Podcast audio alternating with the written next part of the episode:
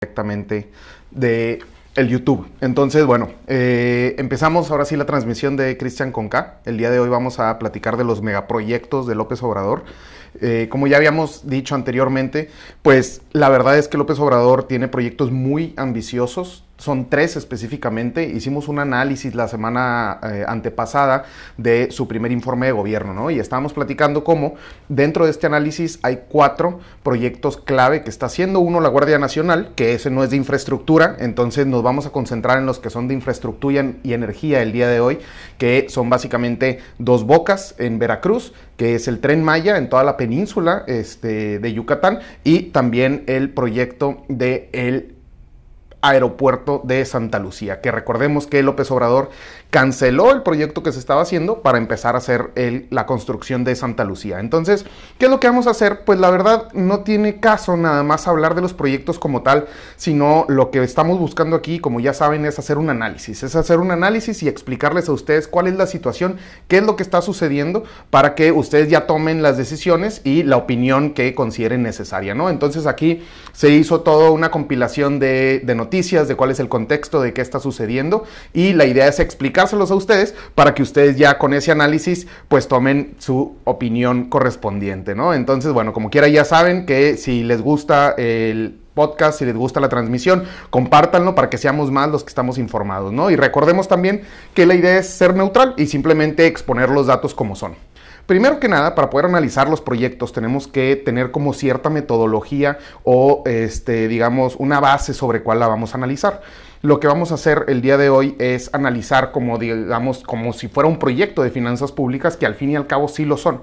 Entonces tenemos que analizar justamente cuáles son los costos, cuáles son los beneficios, este, también, bueno, cuáles son las fuentes de financiamiento que va a tener y por último hacer el cruce de costo-beneficio y el retorno de la inversión que tendría cada uno de estos proyectos, ¿no?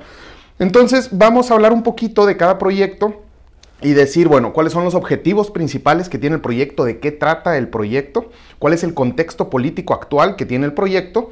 Después, ahora sí, una vez analizado el contexto, vamos a decir, bueno, cuál es, eh, digamos, la conclusión que tendríamos acerca de todo lo que está sucediendo con cada uno de estos tres proyectos, que como saben, pues son proyectos grandes y son proyectos importantes, ¿no? Eh, bueno, empecemos entonces eh, haciendo primero el uso de esta metodología. ¿Qué es lo que vamos a hacer? Bueno, primero que nada, se tiene que explicar cuáles son los costos relacionados con el proyecto en costos de infraestructura, los costos de los costos de maquinaria, recurso humano y tecnología. La verdad aquí en México estamos muy mal educados en tema de... ¿Puedes prender el clima, por favor? Este, una disculpa. Entonces estamos muy mal acostumbrados en México en analizar proyectos públicos. ¿Por qué? Porque parece que el gobierno lo único que hace es decir, oye, ¿sabes qué? Pues voy a hacer esto y bien, gracias, ¿no? Y la población, nosotros como ciudadanos, que somos los que estamos metiendo lana, que estamos pagando impuestos, pues nos dejan completamente de lado. Entonces tenemos que empezar a desarrollar esta conciencia de análisis de toma de decisiones públicas. Este, en ninguno de estos proyectos hubo ningún acercamiento real. La verdad, no hubo un una negociación con los interesados, no hubo eh, una propuesta, etcétera, ¿no? Ya de manera específica vamos a ver cada uno de ellos. También hay que analizar los beneficios directos e indirectos, o sea, cuáles van a ser las consecuencias hacia la población, cuáles van a ser los efectos económicos eh, que vamos a tener y así como los efectos ambientales que estos proyectos van a provocar, ¿no? Después, ¿de dónde vamos a sacar la lana? Que esa es una de las preguntas más importantes que usualmente en México también no la responden, ¿no? Y nada más, ah, pues tenemos este proyecto de 10 mil millones, de 100 mil millones, de los millones que quieras, y se termina endeudando la gente, se termina endeudando a la ciudadanía con esos proyectos. Y eso lo hemos visto en todas las entidades, al punto donde el Congreso tuvo que ponerle un alto a este endeudamiento para las diferentes entidades y decir, eh, vatos, ya están gastando demasiado, es momento de que se ponga un alto a este endeudamiento y que cuando haya endeudamiento solo sea con eh, inversión a capital e infraestructura específicamente, ¿no? Y por último, lo que se tendría que hacer y que de hecho se hace en otras partes del mundo, sobre todo en Europa y en Estados Unidos, se hace un retorno a la inversión, un análisis de costo-beneficio que ayuda a decidir, oye, ¿sabes qué? Pues sí, va a costarte 10 mil millones, pero te va a beneficiar en 20 mil millones. Entonces, eh, pues sus beneficios son mucho mayores de los costos y no solamente eso, sino que tenemos planeado que en 5, 7, 10 años se va a pagar todo el proyecto y se va a retribuir a la economía y no solo eso, vamos a tener beneficios sociales excedentes, ¿no? Todo eso se debería de hacer, cosa que no se hace. Entonces hoy vamos a hacer muy, muy rápidamente un análisis que deberíamos de tener contemplado para cada uno de estos proyectos. Entonces, eh, empecemos con el proyecto de Santa Lucía, ¿no? Ha sido uno de los más, este, de los más complicados, de los más polémicos desde el inicio. Eh, el proyecto, recordemos, era el nuevo aeropuerto internacional de México, que era el Naim, ¿no? En el lago de Texcoco se aplanó, incluso empezó la construcción y a pesar de todo eso, López Obrador dijo se cancela, ¿ok? Entonces dijo se cancela y les voy a dar mi alternativa. ¿Cuál es la alternativa que López Obrador propone y que ya se empezó a construir? Este, ya se empezaron a hacer algunas adecuaciones. Bueno, es básicamente un proyecto de vinculación de tres aeropuertos. Vamos a vincular el eh, aeropuerto actual de la Ciudad de México, el aeropuerto internacional de la Ciudad de México, vamos a vincular el aeropuerto de Toluca y vamos a construir y ampliar la base militar que tenemos en Santa Lucía para hacerla aeropuerto también, ¿no? Entonces, esa es, digamos, como es la idea de que funcione el proyecto de López Obrador. Ahora vamos a hablar un poquito de cuáles son los costos. Principalmente el Naim tenía costos alrededor de 285 mil millones de pesos. ¿Cuánto es esto? Bueno, pues para darnos una idea, el presupuesto de este año de la Ciudad de México fue de 234 mil millones de pesos. Entonces, digamos que este aeropuerto iba a costar un poco más de todo el presupuesto anual de la, del gobierno de la Ciudad de México. Eh, algunos cálculos eran más o menos, digo, usualmente el cálculo inicial era 285 mil y aparte había unas proyecciones que iba a salir entre 200 y 500 mil millones, ¿no? Ahora, eso era el costo de construcción y había alrededor ya de 692 contratos establecidos que ya se había avanzado en alrededor de 75 mil millones de pesos, ¿no? Ahora llega López Obrador y nos dice, bueno, es que el aeropuerto que yo voy a hacer va a ser más barato. Recordemos que es un proyecto de tres aeropuertos, no solamente de uno. Entonces, usualmente solo se habla de que Santa Lucía va a ser más barato sin hablar de los otros proyectos, ¿no? Entonces, bueno, Santa Lucía como tal está cotizado en, en 78 mil millones, pero ya subió, de hecho, este año ya subió a 95 mil millones. Y el proyecto total es de 175 mil millones en los tres aeropuertos. ¿Cuál es el tema aquí?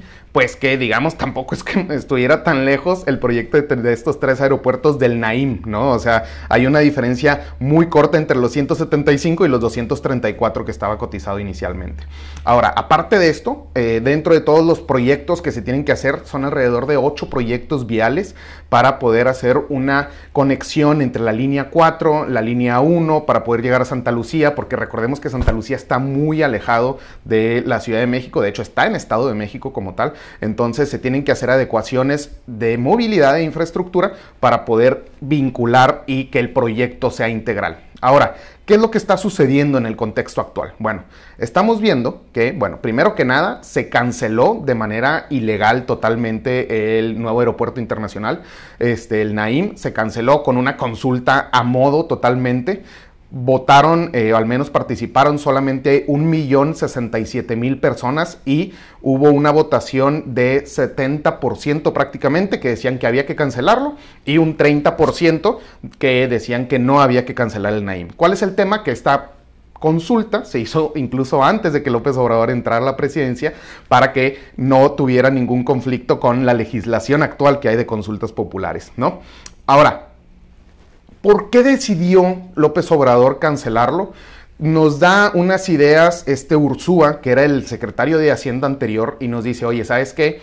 Eh, López Obrador, pues básicamente, y esto ya lo han mencionado en varias ocasiones, el conflicto que había era por los terrenos aledaños al aeropuerto al lago de Texcoco. ¿Por qué? Porque Grupo Atlacomulco, que básicamente son los priistas de Estado de México, Peña Nieto, el gobernador actual, los del Mazo, etcétera, pues básicamente ellos habían comprado ya terrenos alrededor, entonces como tal el proyecto lo que iba a hacer era beneficiar todos los terrenos aledaños que tenía, ¿no? Y entonces esta era la gran crítica, de que era un, aeropuerto que buscaba beneficiar solamente a ese grupo que ya está en el poder y que ya se está beneficiando demasiado, ¿no? ¿Cuál es el tema? Bueno, que esa es la principal razón por la cual se cancela y aparte pues ya López Obrador quiere ya construir y el tema es que están saliendo amparos que están limitando o que están frenando la construcción. Entonces actualmente el aeropuerto se, encuentra suspendido, el de Santa Lucía, este, hasta que se dé una conclusión de un juicio de amparo. El colectivo de No Más Derroches es el que ha puesto estos, impuesto estos amparos y lo que están buscando es que López Obrador argumente con base en el artículo 134 de la Constitución que justamente el proyecto de Santa Lucía y la cancelación del Naim cumple con los principios de eficiencia, eficacia, economía, transparencia y honradez. Entonces básicamente le están diciendo, oye vato, pues hay que analizar y nos tienes que argumentar correctamente que la cancelación del Naim fue con base en ley y no fue simplemente porque tú quisiste por tus pantalones cancelar el proyecto. Entonces actualmente se encuentra suspendido por ese amparo. Después, antes de que este, digamos, este amparo es de relativamente, este, hace poco tiempo, hace alrededor de un mes, antes de eso, hubo mucha exigencia de que ni siquiera se habían hecho los estudios de impacto ambiental, no se había hecho el análisis del terreno, no se había hecho el análisis de las vías aéreas, etcétera, etcétera, etcétera, ¿no? O sea, se notaba que era un proyecto que se medio sacó al vapor en vez de analizar más detenidamente las alternativas que había. ¿Qué es lo que podemos ver? Bueno, que por sacarlo al vapor, o bueno, mejor dicho, por lo, el análisis que ya se hizo de impacto ambiental, lo que se hizo es que salieron 16 acciones concretas que tienen que hacer para que ahora sí se pueda construir este aeropuerto. Y el permiso que tienen es de 33 años para que implementen estas 16 acciones que van desde la protección de la flora, de la fauna, capacitaciones, adecuaciones este, geográficas, etcétera, etcétera, ¿no?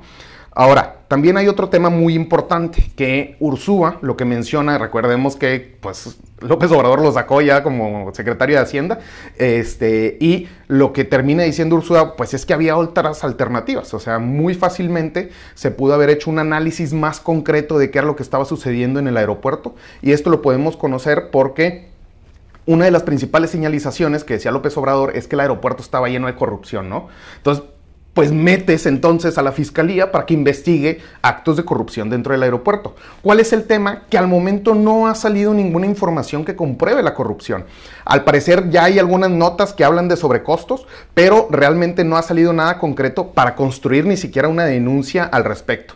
Y la unidad de inteligencia financiera también de Hacienda, pues no está haciendo mucho para poder también desahogar ese tema y señalar que realmente había corrupción. Entonces como que estamos ahí parados con ese tema y no se ha comprobado. Entonces, ¿qué era lo que decía Ursúa? Pues que muy fácilmente con la legitimidad que López Obrador se ganó en las urnas, pudo haber expropiado los terrenos que eran o que son de todo el grupo Atlacomulco, ¿no? Entonces habrá algunos que dirán, no, pero es que como yo realmente creo que la mayoría de los ciudadanos hubiéramos apoyado esa decisión. ¿Por qué? Porque bien sabemos que es un grupo que se está beneficiando a costa nuestra, ¿no? Entonces, este, López Obrador no quiso optar por la expropiación, muy probablemente por algún tema político, algún tema legal, etcétera, y se está yendo por esta decisión del aeropuerto de Santa Lucía. Ahora, ¿cuál es el tema? López Obrador está diciendo, oigan, voy a terminar rápido el aeropuerto, denme chance. Obviamente, pues la gente le dice, pues no, o sea, vamos a ampararnos.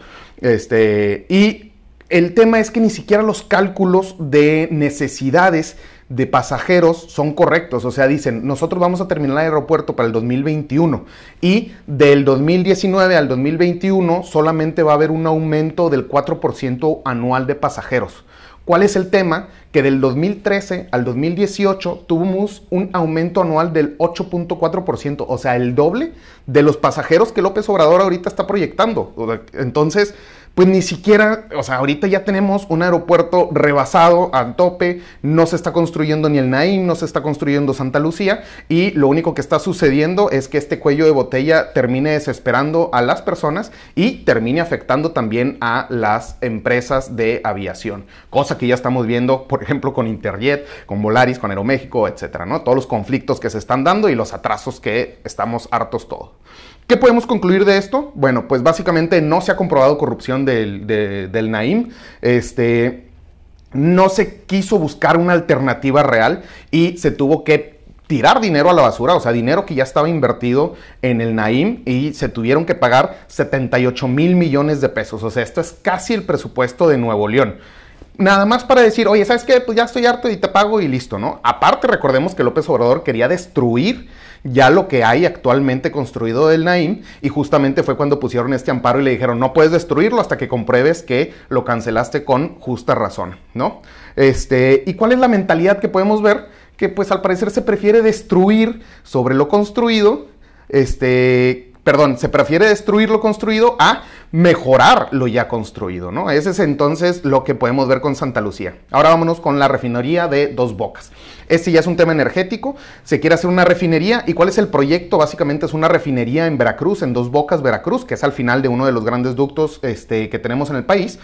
Y la idea es aumentar la capacidad de refinación de petróleo para poder aumentar la proveeduría de gasolina para el mercado interno, ¿no? Entonces López Obrador dice que es necesario para poder lograr la autosuficiencia en la producción petrolera del país y para poder potenciar la generación de empleo en la región sur-sureste.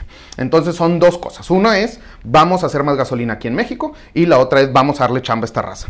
Ok, vamos a ver entonces eh, dentro de este mismo contexto, pues hemos visto que sí, definitivamente las importaciones de petróleo han ido en aumento. O sea, el proyecto con Peña Nieto fue, ¿sabes qué? Pues Pemex no está jalando como nos interesa que jale, entonces vamos a comprar más gasolina de fuera, que nos refinen afuera, principalmente en Estados Unidos, y nos traemos ya esa gasolina refinada, ¿no? Y le bajaron mucho presupuesto a Pemex Transformación, que eso es básicamente lo que ayuda a que las refinerías, las seis refinerías que ya tenemos funcionen mejor, ¿no? Entonces cambiaron y dijeron, mejor compro por fuera, este, y aquí adentro, pues, perdón, gasto el dinero, en vez de gastarlo aquí para mejorar la refinación, voy a comprar directamente la gasolina refinada, ¿no? Y así se estuvo haciendo. ¿Cuál es el tema? Que dentro de este mismo periodo pasamos de importar 230 mil barriles diarios de petróleo, perdón, pasamos de 200 mil barriles de petróleo, sí, de 200 mil barriles de petróleo en 2010 a 440 mil barriles de petróleo diarios en 2018.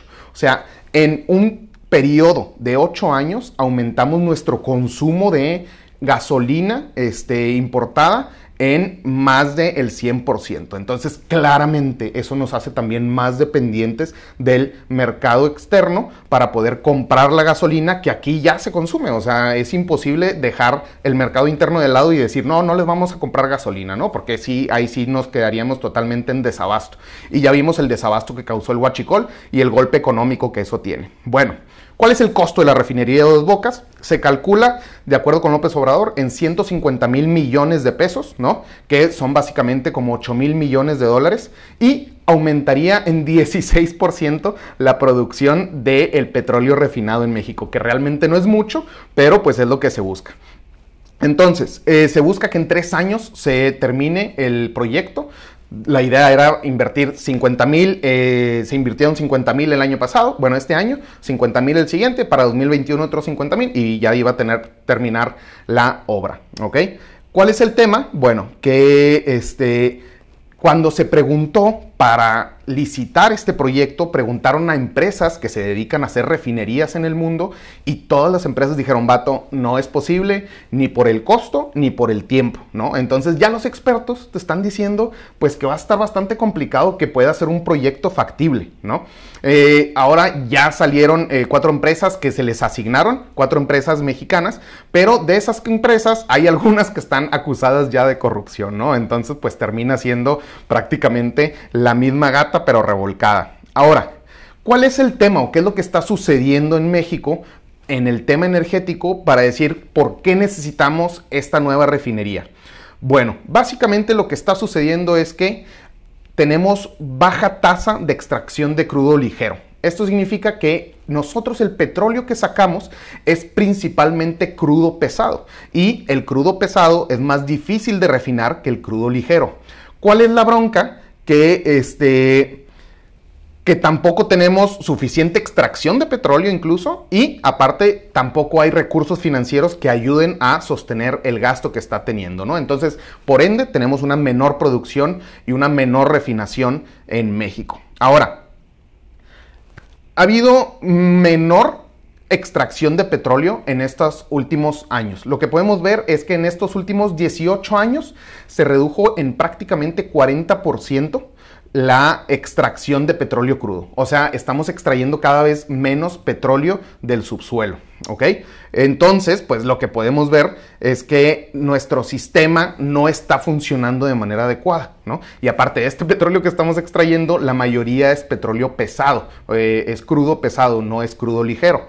También tenemos un sistema nacional de refinación. O sea, nosotros ya tenemos seis refinerías que son las que nos ayudan a justamente convertir el petróleo, refinarlo y hacerlo gasolina. ¿Cuál es el tema? Este, de estas seis refinerías lo que podemos ver es que hay una ineficiencia operativa muy muy grande. Básicamente en 2017 operaron a un 50% de su capacidad. O sea, así de ineficiente es el Sistema Nacional de Refinación. Mientras que el promedio global es de 83% de eficiencia y en la OCDE es un 87% de eficiencia, ¿no?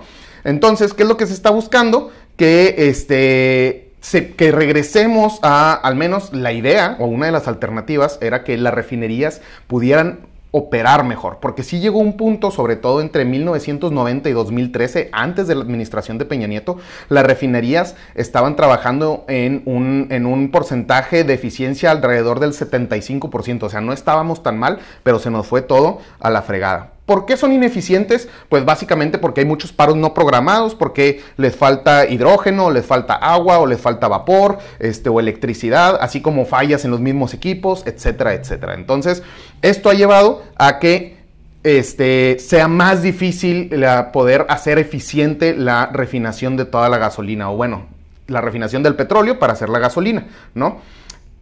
De igual manera, como tenemos más crudo pesado, el crudo pesado es más difícil de refinar y se requiere más azufre. Entonces, también igual no tenemos suficiente azufre para poder refinar nuestro crudo pesado y por eso aumentan los paros no programados. ¿Ok?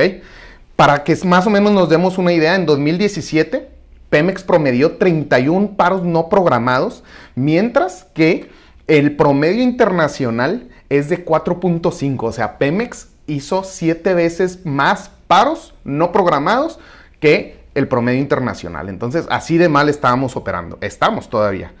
Ahora, ¿cuál es el tema? Que las refinerías que tenemos, aparte, están hechas para procesar más crudo ligero que crudo pesado, ¿no? Entonces, de lo que estamos sacando del suelo, pues básicamente la mayoría no nos jala. Entonces, tenemos que cambiar las refinerías para que empiecen a refinar más crudo pesado, ¿ok?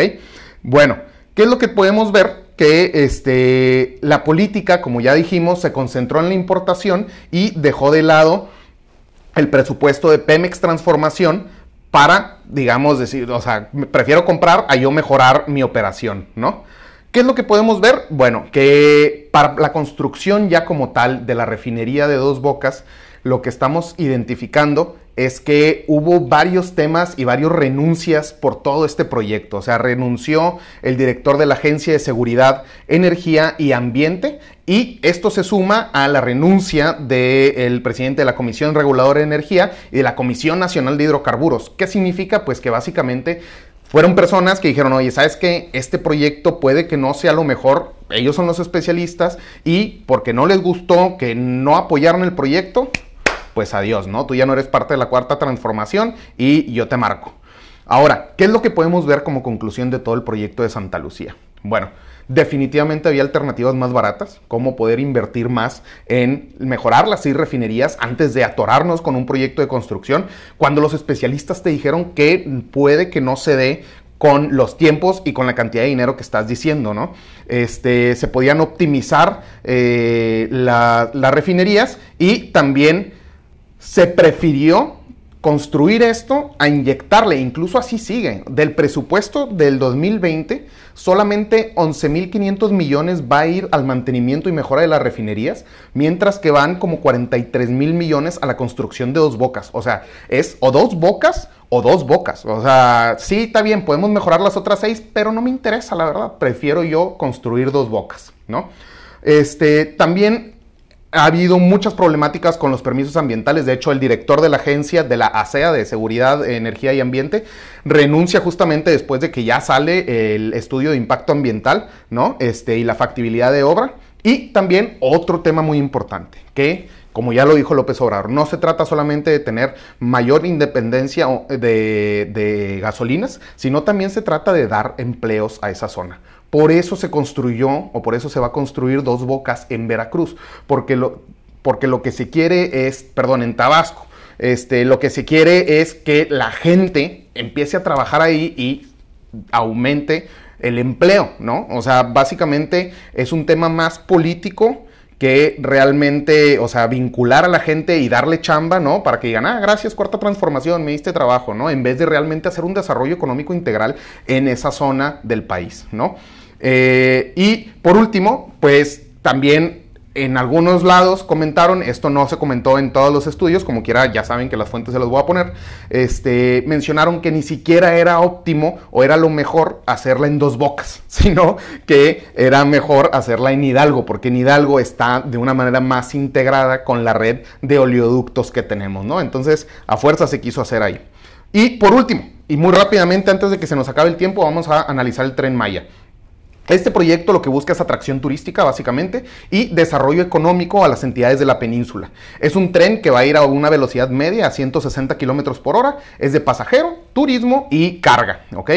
El recorrido va a ser de aproximadamente 1500 kilómetros. El mapa ya está, prácticamente le da la vuelta a toda la península.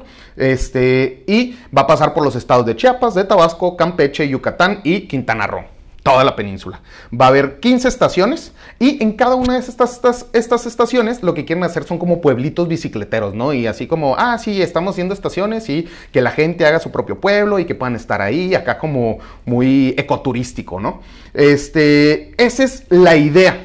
¿Cuál es el tema? que eh, también buscan un reordenamiento territorial, donde 70% sean áreas verdes en estos pequeños pueblos y el 30% sea urbanizado. Ahora, muy rápidamente, vámonos a los costos. Eh, se está calculando simplemente por los estudios de cotizaciones, se calcula que va a ser de 4 a 10 veces más caro que lo originalmente pactado.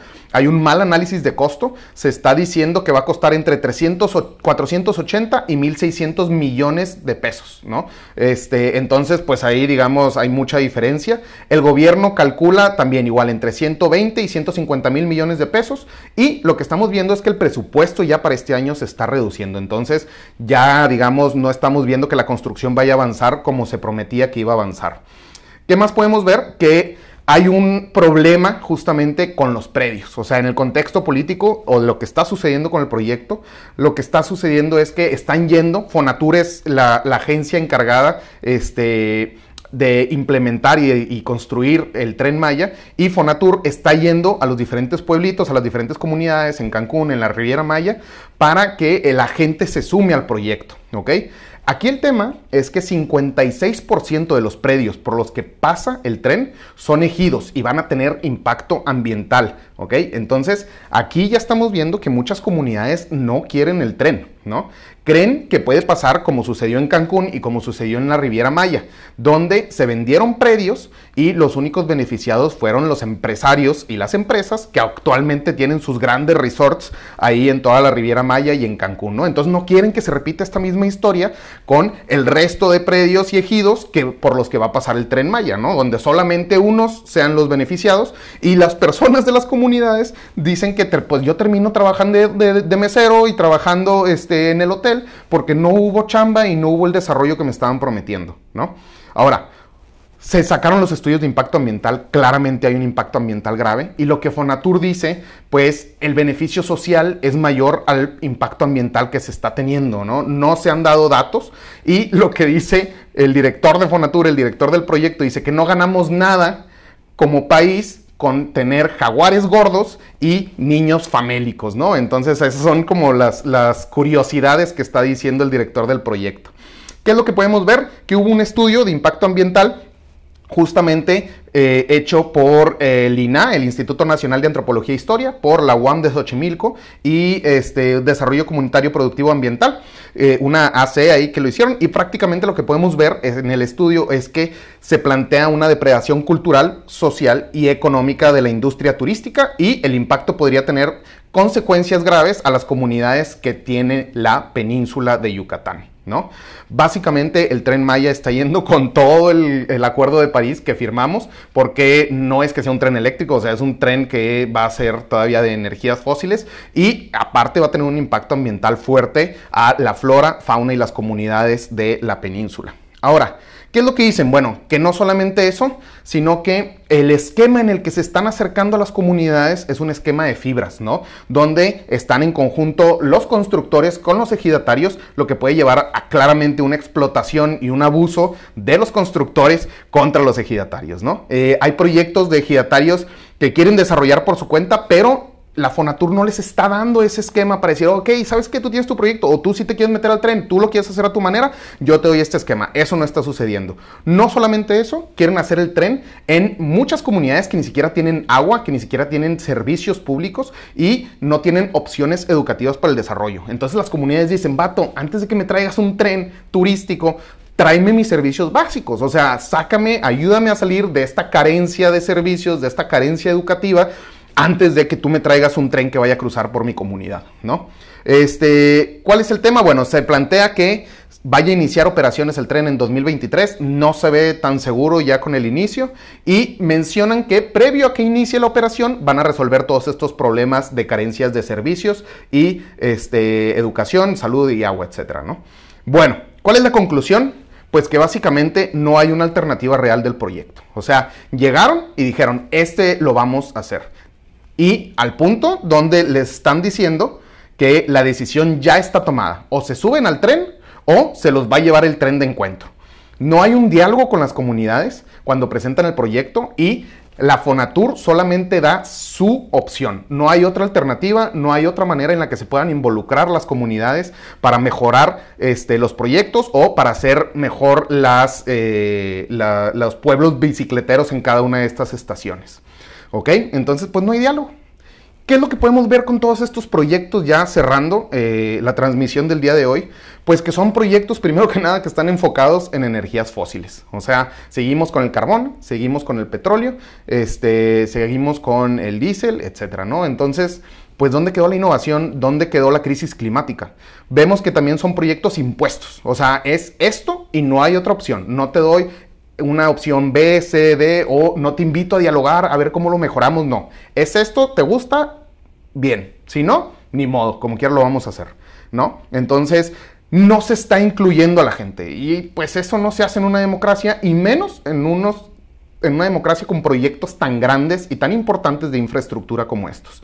Y por último, claramente se nota esta ideología de yo lo hago mejor que cualquier anterior, prefiero tumbar lo que ya se construyó a mejorar lo previamente construido, ¿no? Entonces, lo mío es mejor y se acabó. Entonces, pues así estamos con los tres proyectos principales de López Obrador. Eh, espero les haya servido esto para poder analizar un poquito más y ver realmente tras bambalinas lo que sucede, ver cómo se toman las decisiones este, y el impacto que va a tener, porque al fin y al cabo, a cómo van las cosas, pues de que se va a hacer, se va a hacer. ¿Cuál es el tema? Que muy probablemente no se va a hacer de la mejor manera posible. ¿va? Entonces, ahí nos vemos, raza. Muchas gracias por sintonizar. Recuerden, si les gusta la transmisión, les gusta el podcast, compártanlo para que seamos más los informados. ¿Va? Ánimo, nos vemos.